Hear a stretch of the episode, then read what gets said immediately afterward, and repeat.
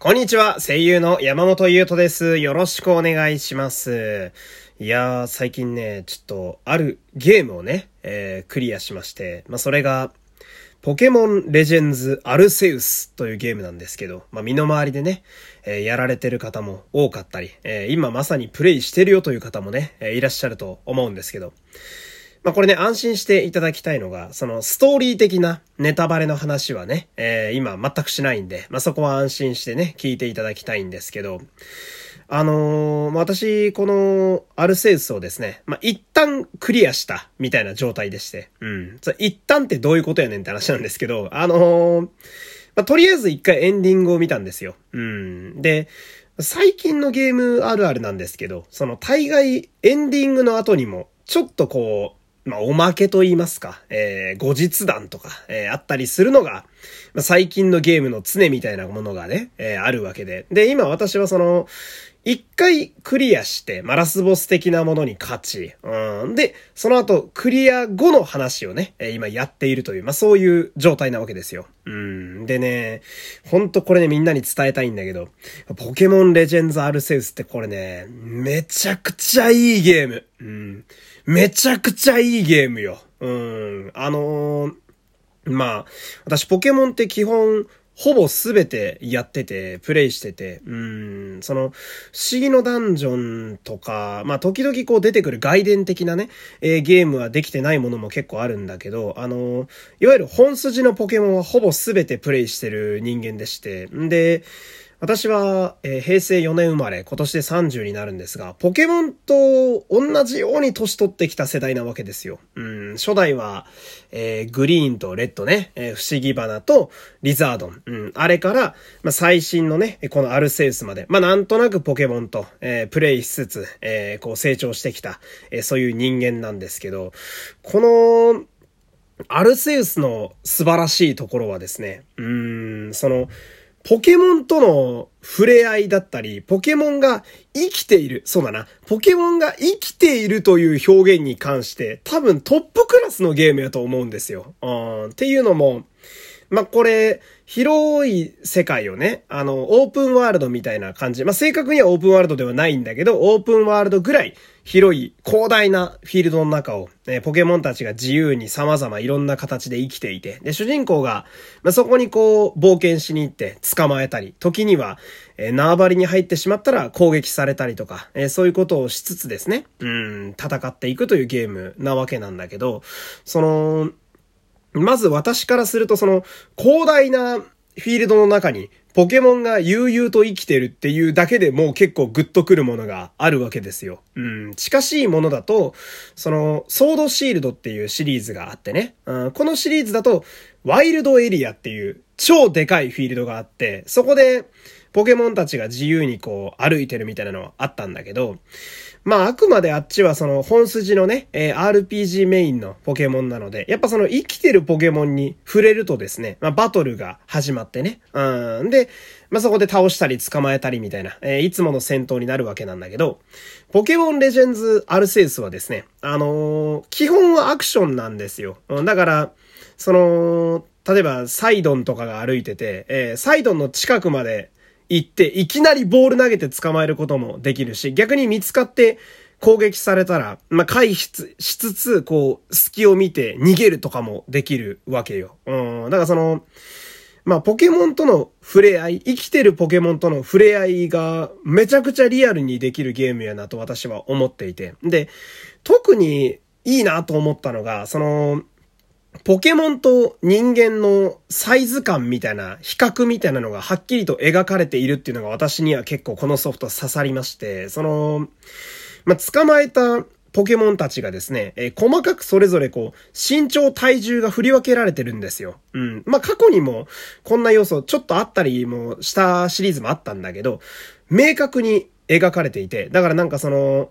例えば同じポケモンだと、まあ、ブイゼルが何匹かね、フィールドにいたとして、なんか気持ちでかいブイゼルとか、あと、こいつちっちゃくねえかみたいなブイゼルがいたりするわけよ。うん。で、個体差じゃないけどさ、その現実に生きてる生き物のように、同じポケモンの中でも大きさが違うやつがいたりする。で、さらにちょっと明確に強い親分みたいなやつもいるんだけど、親分はやっぱそれよりはるかにでかかったりするわけよ。うん。あの、サーナイトみたいなね、人型のポケモンがいるんだけど、サーナイトの親分なんかでかすぎて巨人みたいになってますから。でもまあ自然界にポケモンが生きてたらこんな感じなんだろうな、みたいな。クロバットの親分とか、でかすぎてめちゃめちゃ怖いし、みたいな。うん、でもなんかあの、ポケモンを見た時のこの感動、でけーとか、うん、あ、綺麗だなとかね、かっけーとか、やべ、見つかったとか、なんかあの辺のドキドキ感は多分他のソフトでは味わえない。このアルセウス特有のものだと思うので、あの辺がすごいワクワクできたなと思っていて。で、まあ私もう一個その感動したのが、やっぱそのポケモンたちがすごい豊かに生きてるっていう部分にさっきから感動してるって話をしてるんだけど、これをひときわ強く感じてる理由が一個あって、っていうのもね、その、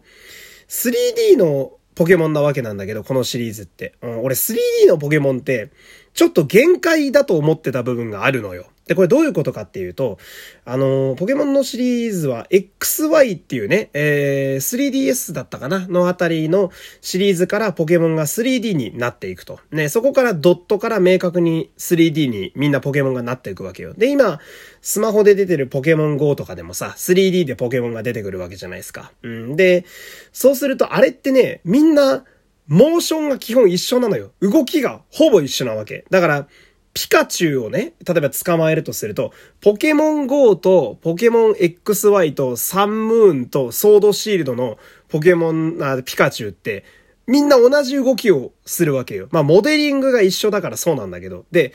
そうすると何が起きてくるかっていうと、私みたいにシリーズいっぱいプレイしてる人やと、まあ、どうせ捕まえても同じ動きだろうな、みたいなの思っちゃうわけ。新鮮味がどんどん薄れていくわけよ。うん。だから、うーん、みたいな。まあ、過去のポケモン、もちろん捕まえてね、手持ちに入れたりもするんだけど、基本動きが一緒だからあんまりピンとこないみたいな。なんなら技のエフェクトも結構一緒だったりするわけよ。うん、なんだけど、このアルセウスは、その、まあ、基本のモデリングはやっぱり同じなんだけど、そこに自然に生きているっていう要素だったり、あと、捕まえたら捕まえたでさ、モンスターボールから出して会話とかできたりするわけよ。そうすると、みんな表情豊かにニコニコしたり、喋ったりとかもするわけで。で、鳴き声も、その、今までのシリーズと基本同じ鳴き声使われてるんだけど、その、例えば嬉しい時にはちょっと音が上がったりだとか、え一部の音だけ使われたりみたいな、その喋る鳴き声も結構工夫されてるところがあって、これが俺にはすごい斬新に映ったのよ。うん、そのやっぱ、もうこれ以上広がらないだろうな、3D のポケモンって思ってた世界に、すごい新しい風が吹いてくれたわけで。だから、めちゃめちゃポケモンと触れ合うのが楽しいゲームなのよ、これって。まあ、襲われることもあってね、その辺の恐怖感もあったりはするんだけど、だ自分の手持ちのポケモンをね、あのー、まあ、フィールドに限らず、街とかにいてもさ、その場で6匹全部出して、全員と記念撮影とかできたりするんだよ。で、これは今までのポケモンではできなかったんだよね。あのーキャンプっていう要素はソードシールドにあったんだけど、あれは、キャンプの空間の中でだけ触れ合えたわけよ。だけど今回は、どんな場所でも好き勝手にパートナーを出して、あの、自由に触れ合えたりするわけで。で、サイズ感とかも楽しめるわけよ。だから、この辺がめちゃめちゃいいゲームやなと思ってね。やっぱ、まだまだ遊べるゲームだなと思いましたね。このすごいいい 3D ポケモン。俺、もうそんな広がらないだろうなって思ってた 3D ポケモン、正直。だけど、まだこんなアプローチあるんやって思った部分で、すげえアルセウスは感動したのよ。だから、ぜひね、これ聞いて興味あるなって方はですね、まあ、ちょっとでもやっていただけると、えー、すごい嬉しいなと思います。というわけでね、えー、がっつりポケモンの宣伝をしたところで、本日も30分よろしくお願いします。参りましょう山本優斗のラジオというと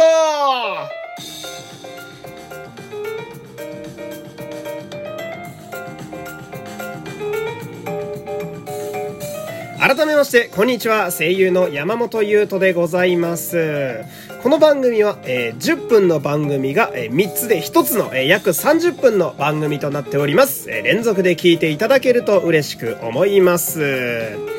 で、えー、一個お知らせがね、えー、ありまして、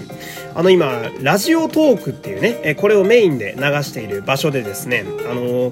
お題トーク大賞というイベントを開催中でございます。で、こちらどういうことかと言いますと、まあ、あの一番いいトークを決めようぜっていうやつですね。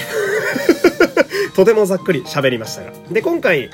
えー、いつものやつと違う点は、まず1個、賞金が出ます。えー、なんと1位は、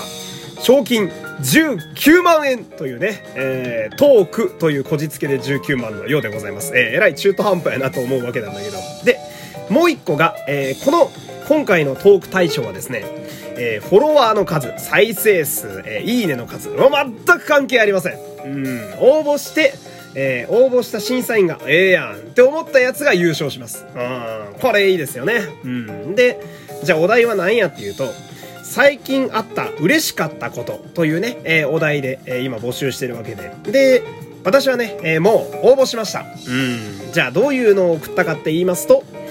えー、直近の収録回であったですね、あの、小学生の仮面ライダーが好きだけど学校では隠してるよっていう男の子のお便りが来た回があったんですけど、あれをそのまま応募しました。うん。あれ、収録してる時はですね、このイベントやってることを知らなくて、全然知らなかったんだけど、うん、でもまあ、自然と、だから知らないから、知らない状態で喋ってるからこそ自然に喋れてるし、まあこれでいいかというね、えー、軽いノリで、えー、送ってみたという。でもあれで19万が手に入ったらね、えー、非常にありがたいですよ。うん、まあ銭はね、いくらあってもいいですから。